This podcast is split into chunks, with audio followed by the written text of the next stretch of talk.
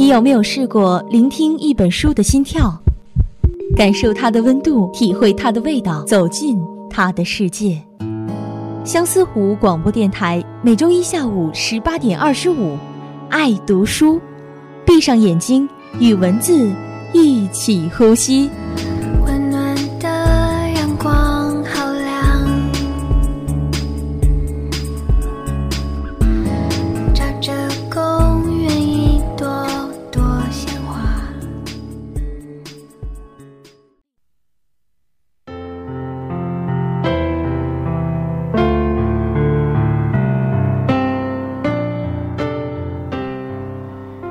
听众朋友们，下午好，欢迎走进今天下午的爱读书，我是大家的老朋友杰斯。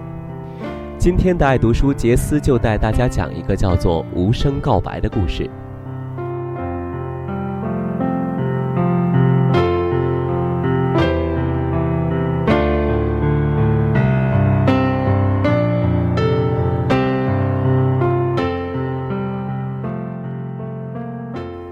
故事的作者武其师在美国宾夕法尼亚州和俄亥俄州长大，父母均为科学家的他，是香港移民第二代。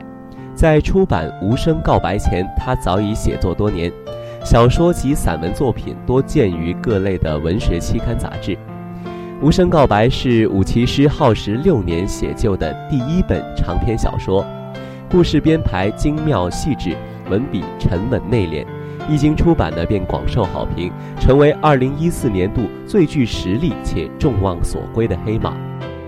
不仅跃升为《纽约时报》畅销书，还获得包括美国亚马逊网站在内的无数媒体评选出的二零一四年最佳图书。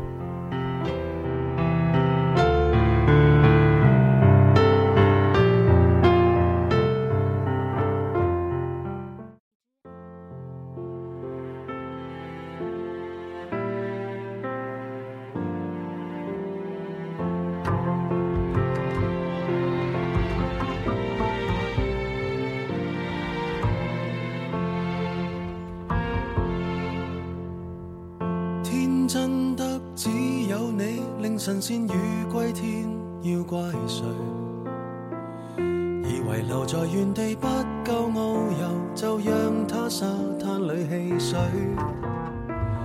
那次得你冒险半夜上山，争拗中队友不想撑下去。那时其实尝尽真正自由，但又感到没趣。不要紧，山野都有雾灯，顽童亦学乖，不敢太勇敢。世上有多少个缤纷乐园任你行？从何时你也学会不要离群？从何时发觉没有同伴不行？从何时惋惜蝴蝶困于那桃源？飞多远有谁会对它操心？曾迷途才怕追不上满街赶路人，无人理睬如何求生？还同大了没那么笨，可以聚脚于康庄旅途，然后同沐浴温泉，为何在雨伞外独行？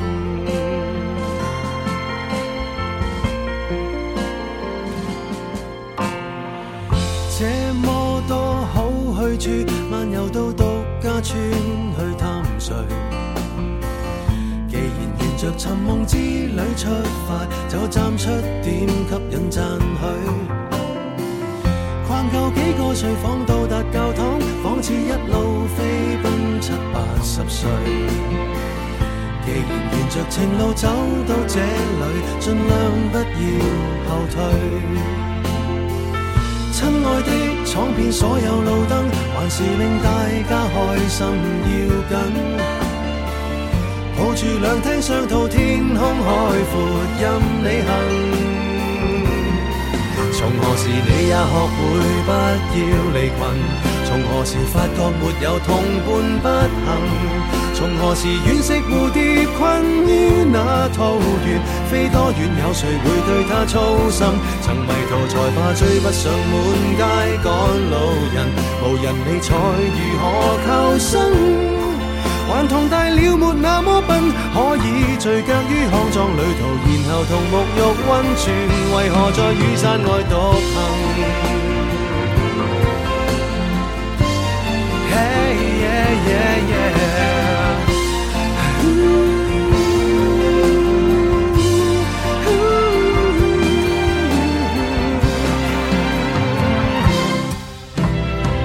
親愛的，遍所有綠燈，還是让自己疯一下要紧。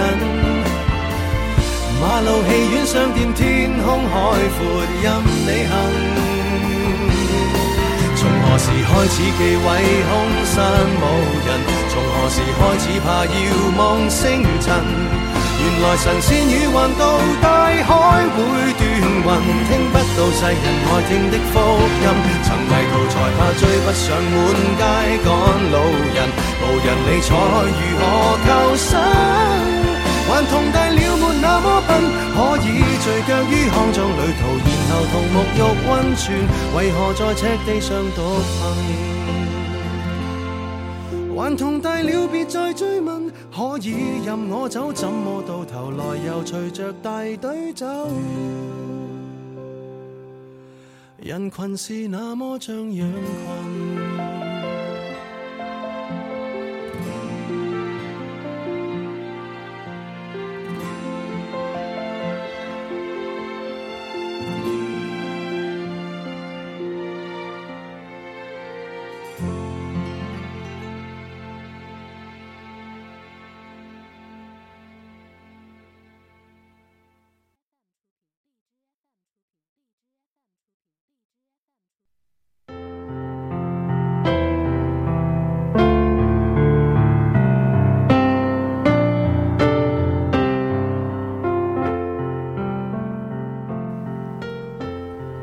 的，爱读书，欢迎回来。这是一部极其压抑的关于异族通婚的小说，通篇的压抑感让人难以忍受。小说是以莉迪亚死了为线索开篇。莉迪亚呢是詹姆斯·李先生家的大女儿，也是他们给予最大希望的一个孩子。母亲玛丽琳因为奉子结婚，未能实现职业女性的梦想。通通都传递给了莉迪亚，使得莉迪亚变成了那个完全不是自己的自己。直到有一天，她失踪了，死了。玛丽琳还是没有觉悟自己的女儿的死是因为这个家庭，这一份沉重到无法释怀的希望杀了她。这本书呢，让我看到了身为母亲在一个家庭里的位置何其重要。只有一个阳光积极的母亲，才能够成就健康向上的孩子们；也只有这样的一个母亲，才能够让一个家庭充满凝聚力。玛丽琳结婚后的生活呢，在别人的眼里或许是幸福的，但是对于她的内心却始终充满了挣扎和痛苦。这一份纠扯让她失去了作为母亲的敏感，失去了和孩子们成为朋友的可能性。她终究还是活在自己的世界里的。身为母亲，我想她是失职的，因为她并没有真正的成为孩子们精神世界成长路上的那个最好的伴侣，而只是一个不称职的主妇。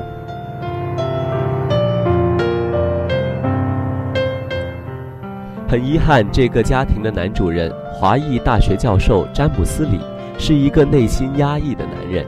为了逃避他人对这个异族通婚家庭关注的异样目光，他让孩子们失去了每年假期旅游的机会，并完全放任自己躲避在安全的世界里。这样的母亲和父亲用行动不断地提醒着三个孩子他们的特殊性。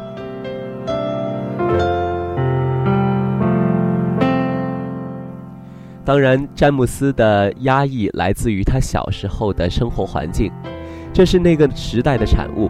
作为生活在美国的华裔底层，詹姆斯的父母承受了巨大的生活和精神压力，这一份压力也毫无意外地传递给了他们的孩子詹姆斯。虽然呢，他有幸寄读在贵族学校，但他永远都知道自己是低人一等的，而这种感觉终将成为他生命中最深刻的烙印，影响他一生。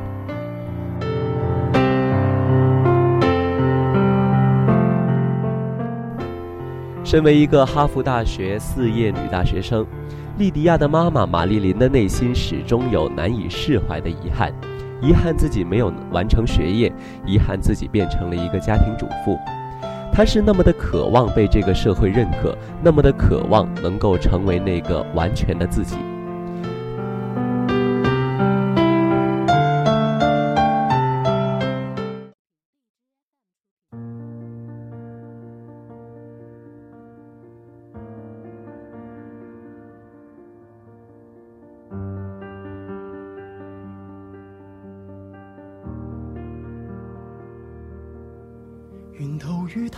车厢中私奔般恋爱，再挤逼都不放开，祈求在路上没任何的阻碍，令愉快旅程变悲哀。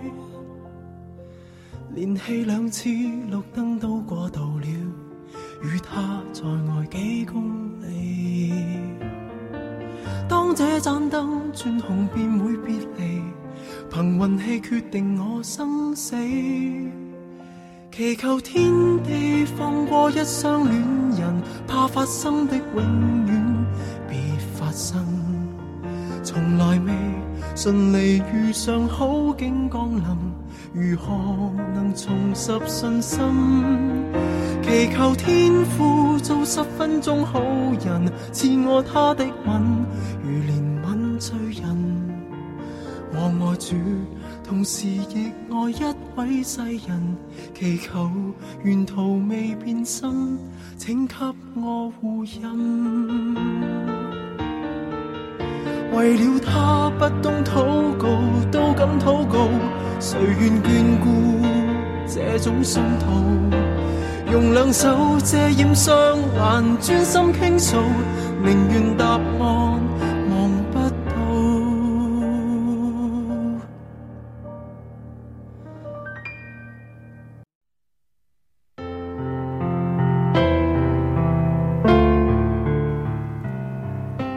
的，爱读书，欢迎回来。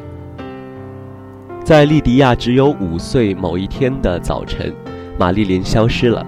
我无法明白为什么会选择这样的方式离开家庭和孩子，去追寻所谓的梦想，更无法理解她是怎么可能就这样离去。因为任何一个有爱的母亲都是无法主动放弃她心爱的孩子的。更何况家里还是有一儿一女两个孩子需要他照顾，或许也正是因为这两个孩子带来的繁重家务让他不胜其烦，所以他才会想到要逃离。我一直相信，当你带着爱去做家务的时候，那就是爱；当你带着厌烦去做家务的时候，那一切就真的变成了烦扰。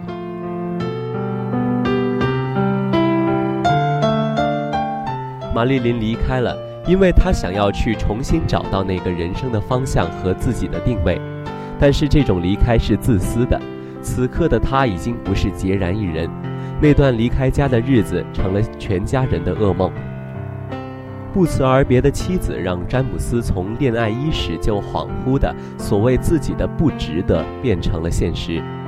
毕竟那是一个还有很严重的种族歧视的时代。小个子的华裔男人在那种文化里永远显得那么的特别和尴尬。玛丽琳给予他的爱情曾经让他重生，却又始终令他忐忑。所以，当玛丽琳突然不辞而别的时候，这个男人的自信被摧垮了。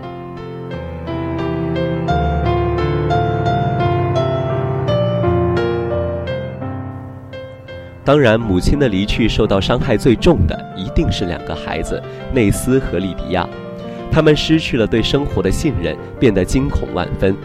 母亲所能给予的那一份成长的安全感，在那一次出走事件后完全被剥夺了。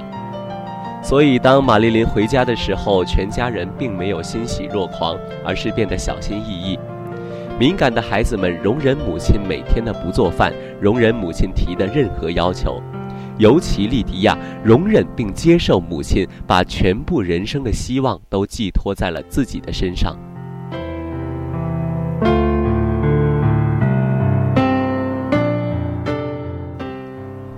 看到这里的时候，我又一次相信，娶老婆必须要娶一个情商高的女人，一个能为自己和别人负责任的女人。只有这样一个心智健全的女人，才能够成为一个合格的母亲。而玛丽琳真的不是一个合格的母亲，虽然她为了这个家庭完全失去了那个年轻时的自我。可是这一份失去给予她的不是愉悦的对生命状态的接受，而是让自己永远的变成了一个受害者。这一种受害的心情毁掉的何止是自己的人生，詹姆斯的幸福呢？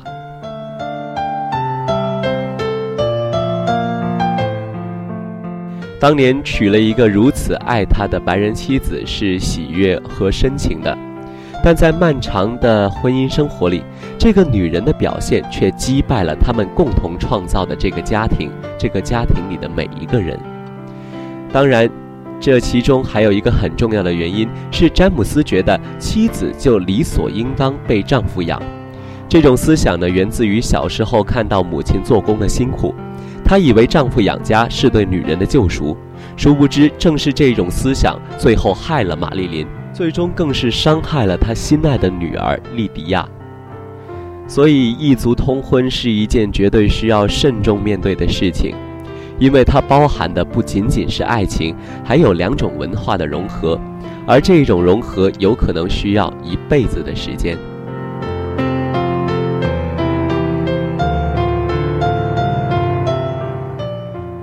莉迪亚最后变成了一个敏感孤立的姑娘。她和兄妹们的长相遗传了爸爸东方人的面孔，妈妈的蓝眼睛。那个样子在七十年代的美国，她只能被称为东方女孩，呃长相上的特别铸就了她内心的孤立。而母亲近乎疯狂的管教和期望，更是勒得莉迪亚喘不过气来。她没有自己的时间，也就完全失去了业余社交的可能性。这个女孩太多内心的痛苦无以表白，最后统统化作了无声告白。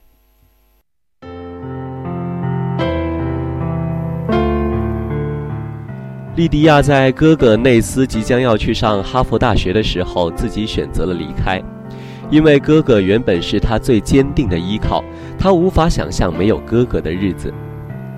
孤立的她没有勇气去面对一个。没有温暖，只有压抑的家庭；没有勇气去面对没有同伴、没有朋友的学校生活。莉迪亚的这些痛苦和挣扎，妈妈并不知道，或者说完全不曾察觉。莉迪亚从来没有去关心过她的孩子们内心的需求。一份以自己为需求为出发点的所谓的母爱是自私的。我只能说，那不是爱，而是以爱的名义施以对孩子的控制。真正的爱是需要把焦点放到对方的身上，切实的去感知对方的需求，而不是让被爱的人成为施爱者情绪思想的寄托。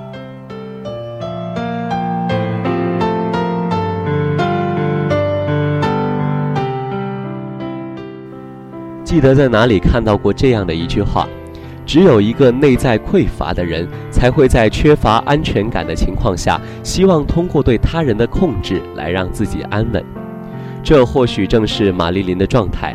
她对自己失望了，所以转而在莉迪亚的身身上寻求希望，但完全没有想到，那所谓的母爱成为了最后残害莉迪亚的凶手。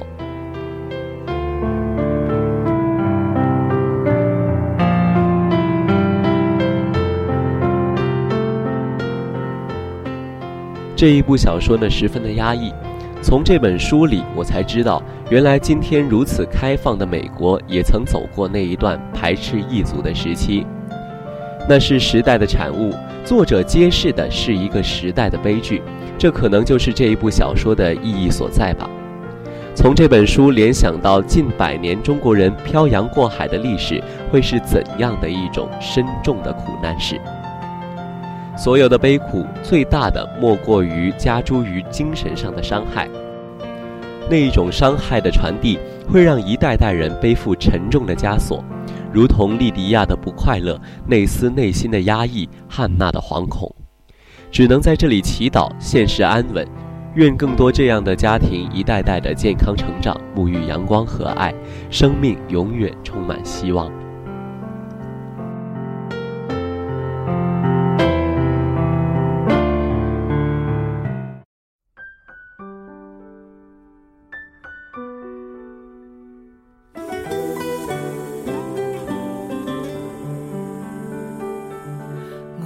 不是大无畏，我也不是不怕死，但是在浪漫热吻之前，如何险要悬崖绝岭，为你亦当是平地。好了，今天的爱读书呢，到这里也就全部结束了。您还可以在荔枝 FM 上搜索相思湖广播电台，收听到我们的节目。我是杰斯，我们下周同一时间再会。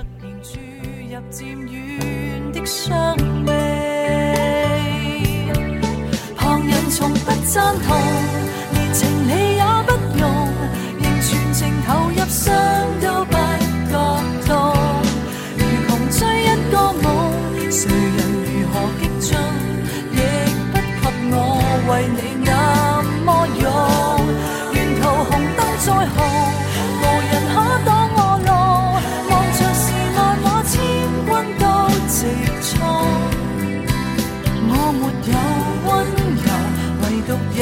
我